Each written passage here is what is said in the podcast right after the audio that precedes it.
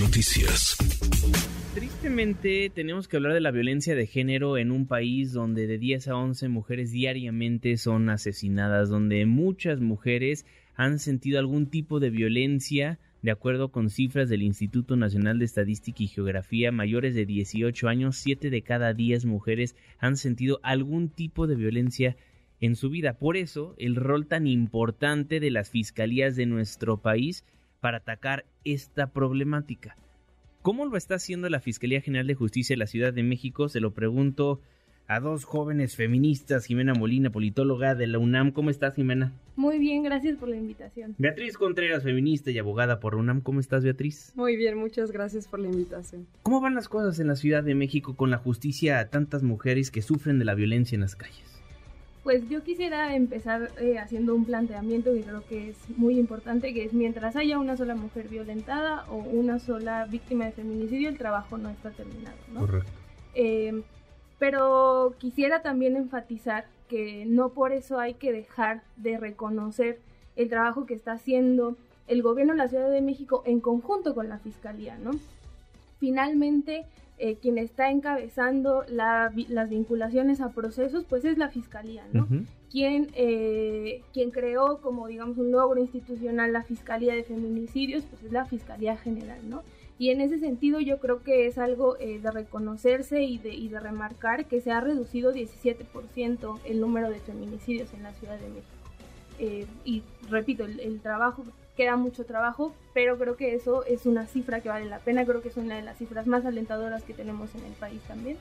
Y eh, ¿qué otra cosa, qué otro dato creo que es particularmente importante? Se ha vinculado a proceso a 65% de los agresores eh, que hay en la Ciudad de México. Y eso es producto de un trabajo constante y permanente eh, y también de mucha voluntad política que ha habido de parte de, de la fiscal. Ahora, creo que también es importante mencionar que si bien ha habido mucho que ha hecho la Fiscalía General de Justicia de la Ciudad de México, como decía Jimena Beatriz, es importante también mencionar los programas que van de la mano, ¿no? Como lo pueden ser las lunas o como lo pueden ser lo que están haciendo en la Secretaría de las Mujeres de la capital del país para tratar de bajar inclusive la violencia de género desde afuera, ¿no? Sí, incluso yo creo que estos, eh, estos programas han sido fundamentales y yo creo que ya los quisiéramos tener en muchísimos más estados. También está la línea de emergencia que se activó específicamente para, eh, para contactar a las abogadas de las mujeres y que hemos visto que pues sí se ha plasmado en la realidad, como ya lo decía Jimena, se ha reducido en 17% el porcentaje de feminicidio, que me parece que es pues no es eh, algo que sea poca cosa también decir que aquí en la Ciudad de México con esta fiscalía eh, pues se han puesto a disposición del Poder Judicial 54% de las carpetas han sido vinculadas a proceso, ¿no? Que es una cifra que vemos que podría parecer exorbitante si lo comparamos a nivel nacional con las fiscalías, que apenas si supera el 10%, ¿no? Como decía Jimé, yo creo que mientras haya una mujer que sea víctima de la violencia, no se va a poder descansar pero sí me parece que se ha eh, llevado un camino tanto desde lo judicial como también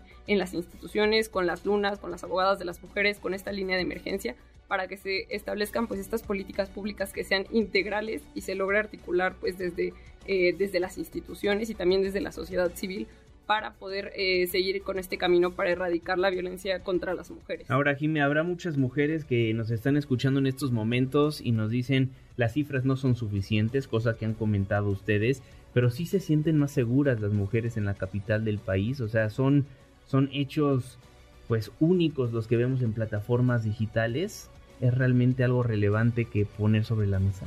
Claro, yo creo que aquí en la Ciudad de México me parece que la percepción de inseguridad ha bajado más o menos al 50% y creo que eh, hacer, lograr un cambio en la percepción es uno de los logros más importantes en materia de seguridad ciudadana. Una, una compañera siempre ha comentado que aunque las cifras nos digan que se redujo, por ejemplo, los asaltos, si a mí me asaltaron hace dos años, yo voy a seguir sintiéndome. ¿no? Claro. Entonces, eh, este, esta reducción de la percepción de inseguridad yo creo que también habla de que hay una estrategia integral que involucra a la Secretaría de Seguridad Ciudadana, que involucra a las fiscalías y bueno, en el caso además de, de, mujeres específicamente, pues involucra a la Secretaría de Mujeres, a la Secretaría de Obras, eh, con estos senderos seguros que hay no recuerdo cuántos, me parece que son como 70 kilómetros de senderos seguros los que se han construido, que son finalmente eh, unos espacios eh, públicos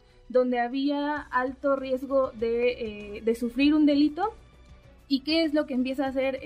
me parece que empezó en Iztapalapa ese programa y luego el, el, gobierno de la ciudad lo retomó recupera esos espacios públicos, les ponen luminarias en Iztapalapa, incluso les ponen murales, me parece que hay varios que tienen como murales bonitos. Sí, casi eh, todos. Sí, y en algunos ponen también este un módulo con, con policías y eso hace la diferencia, porque eso hace que te dé menos miedo caminar y eso hace que te dé a lo mejor eh, ganas de... Eh, de no tener que pagar transporte y pues regresar tranquila a tu casa. O sea, eso hace la diferencia en la vida cotidiana de las mujeres. Y eso habla de una estrategia integral que involucra tanto al Poder Ejecutivo como al, al Poder Judicial, ¿no? Entonces yo creo que toda estrategia que, que implique la coordinación de varios poderes, pues siempre va a valer la pena y está dando resultados además en la Ciudad de México.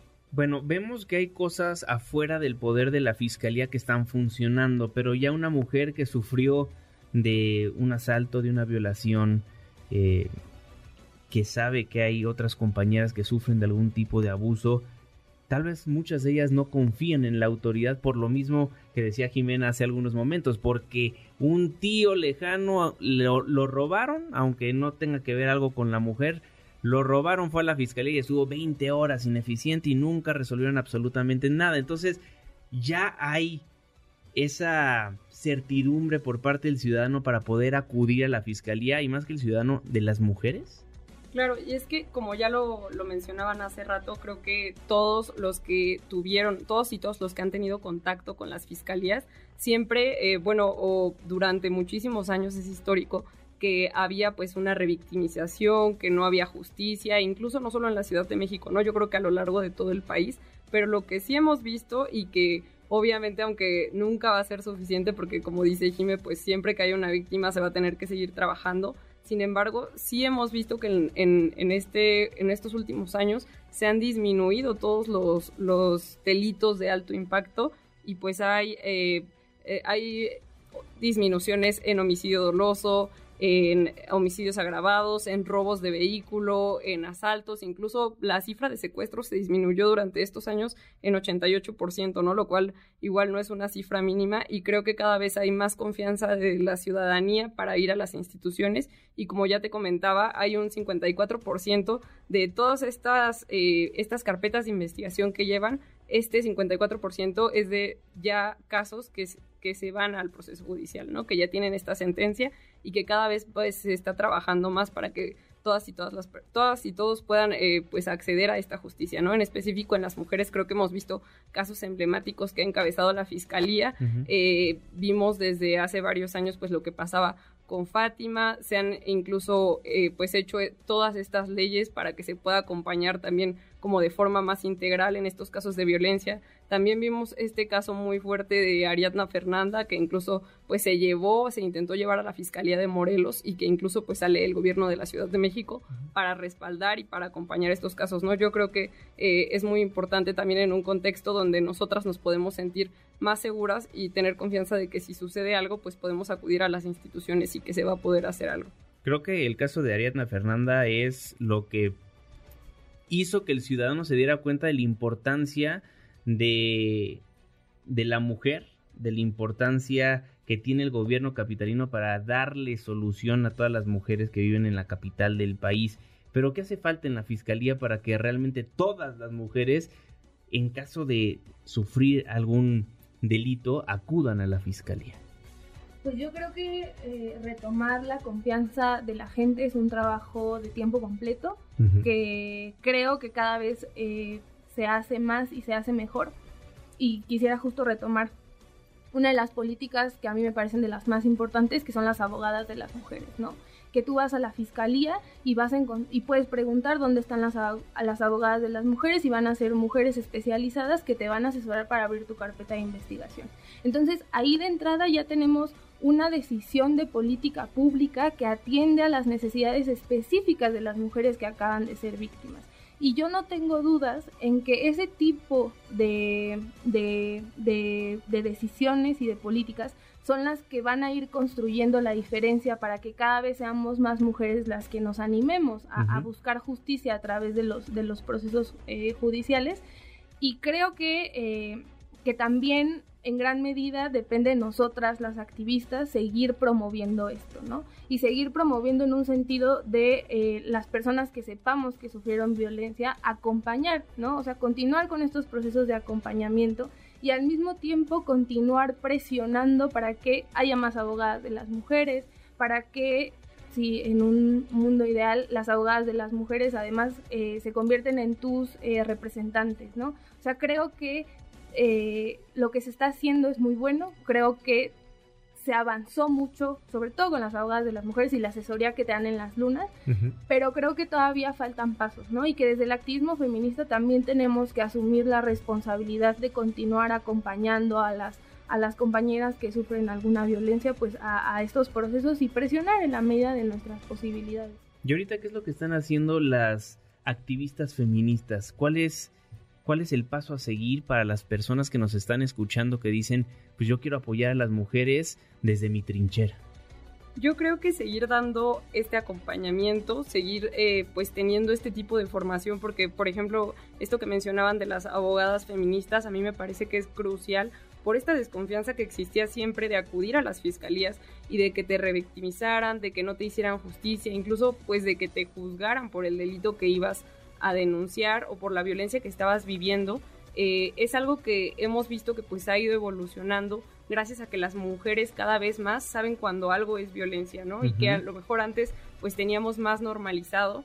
Yo creo que hay que seguirnos formando, hay que seguir hablando con nuestras compañeras, con nuestras familiares, incluso eh, pues es algo en lo que los hombres también se tienen que involucrar, ¿no? En esta formación, en esta concientización para poder identificar la violencia y justo como dice Jimeno, Como también desde el activismo seguir presionando, seguir teniendo pues esta vara alta para que las instituciones trabajen en conjunto con pues con las organizaciones feministas, ¿no? Porque sabemos que esto también ha, eh, ha sido resultado sí de una voluntad política, pero también de una lucha feminista histórica que existe desde hace muchísimos años y que las mujeres pues han tenido que luchar y han tenido que estar alzando la voz para que se tenga pues para que se puedan eh, dar estos avances en en materia de violencia contra las mujeres para que se pueda seguir combatiendo. Yo creo que sí tenemos que seguirnos formando, seguirnos organizando y seguir alzando la voz en cuanto a todos estos temas. A ver, Beatriz, lo mencionaste y lo dijiste muy bien. Es una lucha de todos, ¿no? Pese a que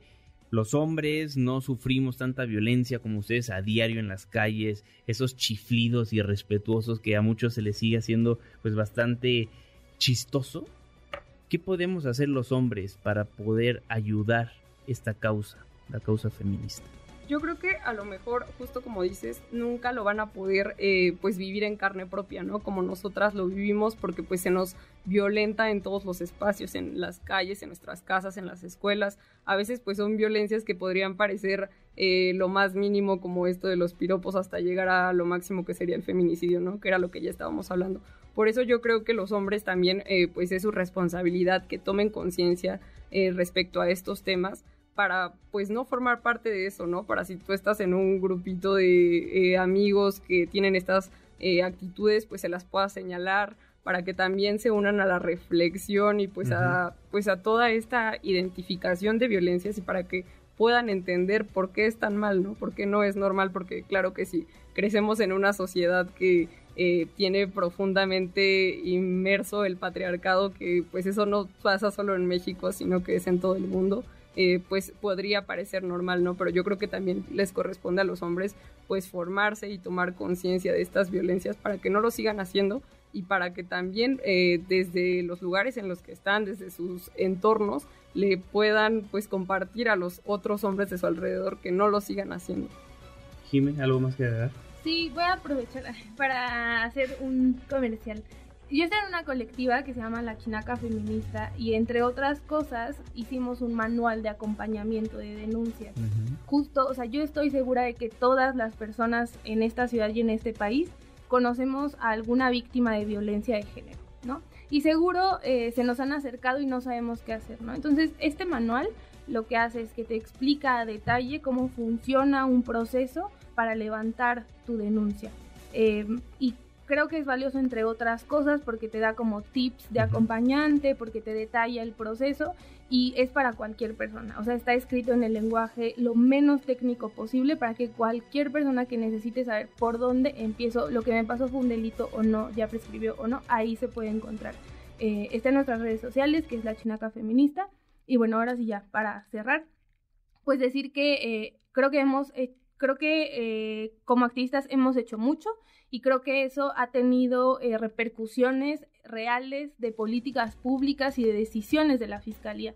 Hace dos semanas se abrió la unidad especializada para mujeres que sufrieron violencia y que son universitarias. Y creo que eso habla de una fiscalía comprometida con atender las necesidades que están sufriendo hoy las mujeres. Después de tantos meses que, que estuvo la UAM en paro, no sé si sigue, todavía sigue la UAM. Lo entregaron el viernes. Apenitas, o sea, y creo que la fiscalía, tenemos una fiscalía que creo que por primera vez está respondiendo a las demandas y necesidades reales de las mujeres que están sufriendo eh, violencia, ¿no? Y eso no es a la ligera y hay que seguir exigiendo, pero también hay que, hay que seguir reconociendo esto.